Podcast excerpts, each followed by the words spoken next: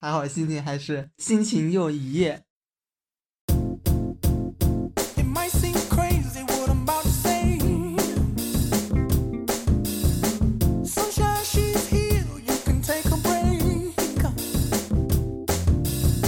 欢迎大家收听《Give Me Five》，这是一档由我包子一个夹在学业和社会之间的年轻人主持的泛生活类播客。无论是自说自话，还是与好友对谈；无论是聊电影、书籍，还是个人经历；无论自己多么迷茫、困惑和焦虑，希望在一天结束时能放下一次琐事，和身边人甩快的击一次掌。今天我不是一个人，我的好友魏大先生。Hi everyone, I'm Vida。呃，今天非常高兴来到 Game Five。来，我们来击个掌，耶、你手疼吗？你手疼吗？不疼。我们今天要聊的是陈浩基的推理小说《一三六七》，我是今天中午刚刚看完的。我记得你是什么时候看完的来着？因为你看的是繁体版，我看的是简体版，所以我看的速度可能会比你快上那么几天。我记得你是在一个下午，当时发给我，你当时就说你看完了，然后你就说你打算收一本。因为我当时很看完的时候我很惊讶，因为我没有想到就是这本书给我的惊喜太多了，嗯，超完全超过了我超过了我的预期，所以我当时就马上发信息告诉你说，真的这本书很赞，我觉得我们有必要做一期来聊一聊这个。你知道你当时跟我说的时候我在干啥吗？你在干啥？我在吃炸鸡皮和鸡排，然后就看到你这个，我当时想，诶，那看来还真的是比较特殊。那你当时有了解过陈浩基吗？我之前确实比较了解他，他是二零一零年以推理作家身份出道的，以作品《遗忘刑警》拿下了第二届岛田庄司推理小说奖的首奖，后来还出了很多作品，比如说和《宠物先生》，他是首届岛田庄司推理小说奖首奖的获得者，和他一起合写的一本叫《STEP》的书，哦，这本我也有听过。后来还有写了像比较近的有《气球人》，然后巅峰就是在二零一三年写的这本《一三六七》，他是一八年的时候引进日本的嘛，拿下了好几个，包括周刊文春和本格推理海外榜的第一名，这本推理小说了不起的海外榜第二名。除此之外，他在内地虽然没有出简体版，但是在豆瓣超过七千人评分也有九点一分。有人拉的一个华语小说推理榜上，他就是妥妥的第一名嘛，就会说这是一部华语推理神作。看完了，你觉得这个说法名副其实吗？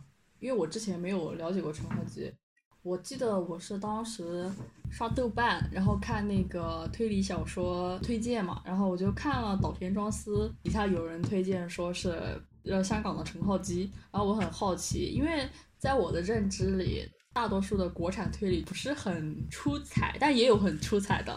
所以我就比较好奇，我就去看了解了一下，然后听说他这本就比较出名，一直有打算，但没有付诸行动。等到这次疫情在家，然后拿来看一下，就确实很惊喜。目前为止，华语推理的巅峰之一应该算是可以的。好严谨的说法。实际上，我觉得，因为我昨天看有一期视频，就是一个 B 站 UP 主和一个推理作家 battle。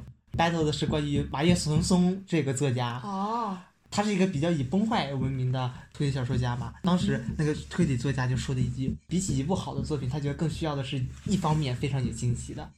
我个人感觉一三六七不大属于这一种，他给我的印象是一个在各方面都能取得很好平衡的。首先，一个剧情很吸引人，对然后他的人物塑造，我觉得最重要的，他可能那种社会属性更强一点。他在你的印象是什么？因为刚开始看的时候，他前面的简介说的还是挺，就是挺模糊的嘛。一个香港警察的一生，会给人一种疑惑，有一种会像是社会推、社会派推理的感觉，不是很像本格。但是你看进看完之后，会感觉到他把社会跟那个本格推理融合的还是挺好的。这方面我觉得在国内做的，应该他应该算是第一了。也有可能是我没有看过其他的，严谨一点，严谨一点。既然有六个短片，那我们就来逐个的聊。我觉得这一定会涉及严重剧透，也请各位看官自行自行避雷。听官。哦，可以可以可 听众，以，听众。听众，听众。首先，第一篇是黑与白之间的真实。这一篇大概讲述的就是骆小明，他为了处理一桩和商界有关的案件，然后求助他师傅，他的师傅关振铎当时已经是肺，应该是肺癌吧，如果没有记错的话，反正就是癌症晚期，在床上不能动了，然后就让他按下机器，只显示 yes 和 no，帮他处理这个案件。嗯嗯，嗯刚开始看，其实我挺觉得有一点无聊。我说实话，因为刚开始看的时候，我以为对他抱的还是有不小的期待去的，但其实他开篇还是挺平淡的。当然后面我被打脸了，因为刚开始他用这种方法，就有点有一点点类似于那种安乐椅侦探的感觉，有没有？嗯但是它整个推理的本身，事件本身，其实我觉得并没有什么特别出彩的地方。可以说，整个事件比较酷爱推理的那种粉丝的话，在柯南里面都能看到 一些比较类似于的事件。唯一出彩的话，可能就是他后面对于骆小明这个督察，对于真凶叫王冠堂，对于他的那种心理的把握，我觉得还是写的挺好的。但是整个推理的话，好像并没有什么，就是我个人认为没有什么特别出彩，的地方。开胃菜感觉，对，有一点。而且可能还是一盘觉得相对不那么好的开胃菜。是所以也是因为这个原因，我中间停了一天，才接着把它看的。因为我本来打算看看开头有没有让我感兴趣，后面不知道是因为什么原因，对激励我去把它看完了。但是我相信，如果各位读者看到刚开始觉得很无聊的话，不要放弃，后面真的会真香的。因为你说到安乐椅侦探，我当时也是这么感觉的。而且陈浩基他在后记里也说了，他写一三六七开端的想法就是看到有一个关于安乐椅侦探的正文，哦他就写的，只不过他写的正好超出了一点点要求的字数，就哦拓展成了这样一个，对，改成了这样一个伪短篇、实际长篇的小说。如果做短篇小说的话，我可以说真的很一般。但是放在这个长篇小说里面，突然显得就有一点特殊。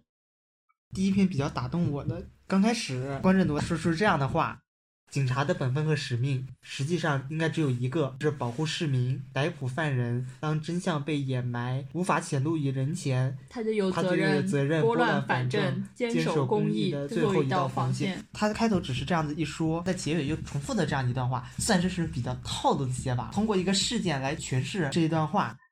我觉得这一本比较显著特征就是，当你刚开始看的时候，你不大会知道每一个标题到底起的是什么意思。对，这一篇到最后你会发现，它实际上指的就是为了找到真相、守护正义。他用的方法踩过界，灰色的界限，但是他是为了坚守他心中的公义。我觉得这一点确实比较让人感动。感觉也挺点题的，黑与白之间的真实，黑与白之间有什么东西呢？不就是灰吗？或者说是更多边缘化的一些东西。第二篇叫《囚徒道义》，我觉得这篇实际上是我们比较熟悉的一个方面，就是和娱乐圈有关的。我觉得它跟娱乐圈可能只是表面一个外壳，其实内里讲的应该还是怎样的让那个罪魁祸首嘛，左老大吧，怎么样去抓到他，只是里面的轨迹变了。相较于第一篇，我觉得第二篇的轨迹会升级了一点点。你觉得第二篇亮点在哪？亮点应该是那个叫做唐颖的女孩，因为刚开始的时候，我以为他是一个路人甲，但是我没想到他居然还起到一个不小的作用。他本来只是一个，以为是一个受害者，一对个尸体，然后成为了开头就稍稍有指明的一个计划中的一个关键一环。作者的时间线写的还是挺巧妙的。很多时候你刚看前面的话，你是不会想到后面他竟然设了这样的一个局，为了抓住那个左汉强。这一篇的话，我觉得可以更好的去了解关正铎这个人。能体会到他作为警察的那智谋，相对于 表面上的主角骆小明，实际 的滚输酱油。但是可能也是为了跟关振铎形成一个对比，比如像说骆小明就是以后的他，他可能走的也是对，就是有这种感觉。我是觉得本片的比较大的一个亮点，就是在于“囚徒道义”这四个字。实际上，违纪就是以这四个字进行的，嗯颠覆了这四个字。囚徒道义不就是指当两个，如果我们俩是两个囚徒、嗯哼被抓到里面，如果想让我们认罪，给了一个条件，那就首先是如果我们两个人都不供出来真相的话，我们可以每个人都是获刑一个月，这是第一个情况。第二个情况就是，如果其中有一个人认为自己不会被另一个人出卖，嗯而另一个人正好出卖了，那那个出卖对方的人就可以无罪释放，另一个获刑一年。如果两个人碰巧都认为被对方出卖，然后把对方都给卖出去，那么他们俩就会获得十年的刑。在这一篇里面，他讲到的有两个黑社会组织嘛，其中有一个乐爷，他一直以来都是一个遵守这种道义的形象。也写的挺具有代表性的，比如像嗯乐爷是那种老江湖的代表，而嗯左汉强呢属于那种不择手段的为了利益的新江湖的代表，那种新旧的观念的冲 old，money 和 new money，感觉还是 挺有意思的，对他就是击溃这种老江湖眼中的道义。感觉一瞬间回到了 TVB，有没有？有，而且还会让我想到阿西莫夫，他就是在有两本科幻推理小说《张学和裸阳》中他就是用了很简单的一个机器人三定律，然后在全篇都进行了这样一个推理，推断出最后的凶手。如果让我对陈浩基进行评价的话，嗯我记得有人对全度妍的评价说是在全度妍的身上你能看到很多演员的影子，啊而且最让人感到惊喜的就是你能看到全都是他们的优点。啊，然后我觉得在陈浩基身上也是也有一点。来讲到第三篇，第三篇应该是最长一日吧。这个名字我刚开始看的时候，我然后想到了一首歌《最冷一天》。其实我觉得用啊“最冷一天”不是更好听一点吗？你说到最冷的一天，又让我想到张艺谋他本来要拍的那个电影，哦，原名叫做《最冷的枪》。哎，这种最冷的什么什么真的好好听。我觉得还挺有艺术的感觉。这个最长一日很有王家卫的感觉。开头他讲了一件事情，讲的是一个流水弹高空置物伤人的案件。这种案件一般来说都是没有特定性的它，这种随机随随机性的对随机性的那种特点。但是呢，他开头讲了这个事件，然后马上又接出来另一个逃犯逃狱的事件。就是刚开始你可能不会觉得这两个案件有什么关联，最巧妙的是他们俩中间其实是有关联的。这篇的推理，我觉得是相当可以的相当于是那种藏木于林，阿加莎的 A B C 谋杀案。啊，嗯，就是这种对对对对手法很经典。他这个反派我印象还是挺深的。他为了让自己能够完全变换一个新的身份，对哦我们这是严重剧透了吧？对啊，我都说的剧透了。为了让自己变换一个新的身份，甘愿用硫酸毁掉自己的脸，可能放在大多数的人身上，或者警察或者一般都不会去这这么思考。但是关正铎他就是这么去思考了，他感觉走进了一个别人不会想的一个知识盲区。虽然我也有猜到周老板就是那个 石本天，但其实这篇更多是心理上的一个轨迹。你觉得这篇怎么样？对不起，这篇挺好的。真的吗？接下来我们来看第四篇。第四篇，第四篇你应该哦，天秤，对因为这篇我是可能是全篇中间我唯一一个没有想到是这样子的，你知道吧？你你猜到了什么？我猜到了，陈浩基他有一点写作套路，就是他会往一种最不可能的方向来。嗯，对，有有有。这篇很神奇的地方在于他把这个反派塑造的实在是很有魅力，你觉得很有魅力吗我觉得很有魅力啊。？T T，他是一个督察还是警察吧？嗯警探。这么多长短长篇中间每一篇，所有的反派都没有像 T T 一样正邪复杂，就是他是一个正派人士，对吧？他有大好的前程，他有一个完美的未婚妻，但是他的另一面很有反差，你知道吗？而且他的这种心理博弈，应该是整篇中所有反派中比较出色的一个。对，因为我就是觉得里面很多罪犯反而到最后会有一点败下阵来，但他没有，对他没有，没他是唯一没有的。我看到他自杀那一刻，我立刻就对这这篇这？这篇的评价就往上升了。如果全篇都是那种只是一味的拿到罪犯的故事的话，我觉得我可能会有点审美疲劳。而且这篇的立意也是挺深刻的，对，这篇立意真的很深刻，他是从警察内部来对，讲到的。侧面反映看来，T T 真的很聪明。后面他怎么去对策的每一步，他都预想到了。他唯一可能没有想到的就是关振铎是一个那样子的，比较狡诈，有时比较狡诈。对，比较狡诈，而且他比较执着。他居然为了给 T T 定罪，去偷了那个证物出来。这点我这个我记得很深，这可能是 T T 唯一计划中唯一的一个失算。我记得我当时为什么猜到的，就是因为我当时想到 T D 他既然是这样的一个比较敢的赌徒嘛，对我当时他想到他既然这么敢，他就肯定会这么赌，这是我看全书的一个高光之真的处。，这篇我觉得还是很精彩的。相较于其他几篇来说，其实其他几篇也不错的，也也很好，大家都非常好。这篇小说就是非常不错的了，狗头保命。第五篇是 Borrowed Place，Borrowed Place 就是借来之地，比较早就透了它是为什么，实际上讲的就是香港那一段以前是个殖民地嘛，啊，对，讲到对。主角是一个英，就突然改成一个英国人了。对，很特别的，突然用了一个来港的一个英国人，一个外籍人来讲述这个故事，更能亲身体会的那一段被指历史。这么说会不会有一点太过厚重了？这篇你觉得比较普通？因为我有猜到，他刚开始被绑架的时候，这个应该没有被绑架，那个保姆应该是有问题。但是这一篇可能比起轨迹和推理的话，它的背后的意义会更深刻一点。对，它主要是讲的肃清警察警察内内部的一些些腐败贪污。对，我就想到刘德华演的一部电影，你记得吗？无意探长雷老虎，那个雷洛真的是很出名啊，和那个他和甄子丹演过的那个追龙嗯，那两部都看过。接下来是最终篇，最终篇篇是 Borrowed Time。我刚开始觉得有一点不对劲，嗯因为他是换成我了。对一般我的时候就要出现啥呢？传说中的叉叉叉轨迹、技术性轨迹。当时我看这篇的时候，我以为他是关振铎在讲他自己没有去英国进修之前的一个人生的自传。其实我们应该也有猜测过，像他这样一个一生经历过这么多案件的一个老警察，他的年少时期到底是一个什么样子？当时我以为，按照一般港片 TVB 里的套路，凡是英雄少年都会有一个悲惨的童年，孤对对孤苦的呃青年，没有钱租房子，还有个好豪毅的大哥。对，每天寄人篱下。如果按照 TVB，应该来一个年少时期的原来我是被这个影响了，我才发现你说了，我才发现。是不是？当时我也是这么想的，但是他那个背景很特殊。其实这样讲会不会有一点怎么说？滴答。滴答一下，擦掉，怕我们不过审怎么办？对，因为这这边讲的话，肯定会有一带一点政治立场在里面，但是确实也他选择在一个很敏感的时期去写了一个这样的一个故事。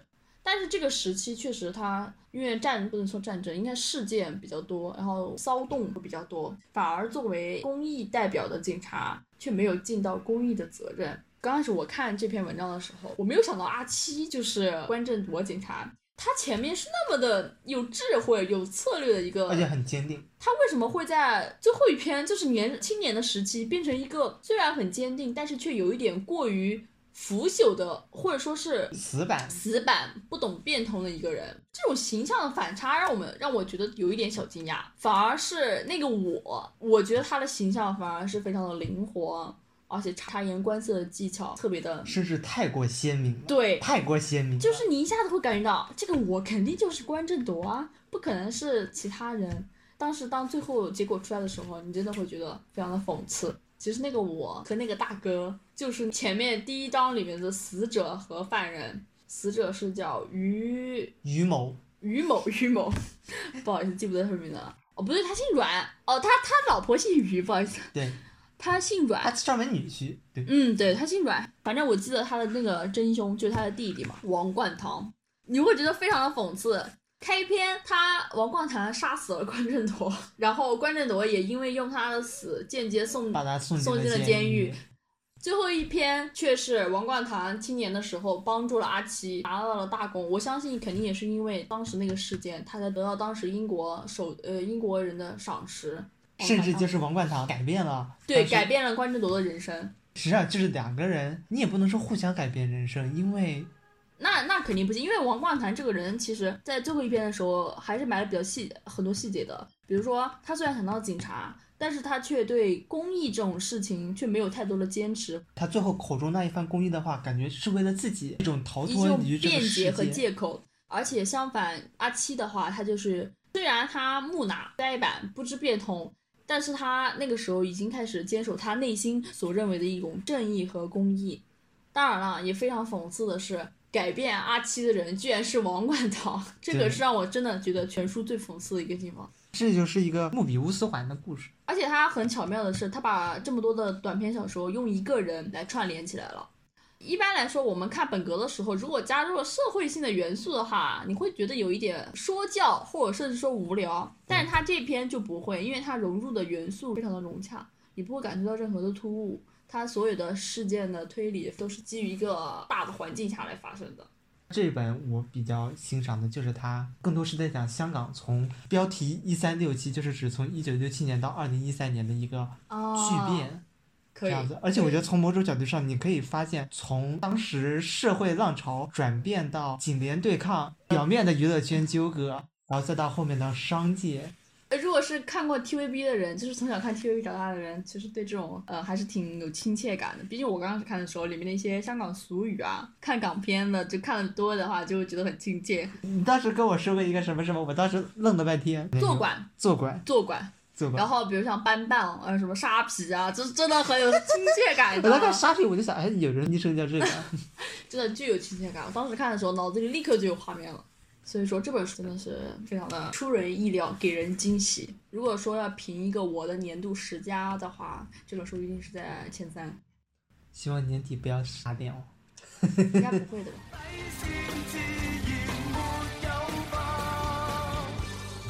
是你记住了，对或错就不必记住。来让我每步也走得自如，前面有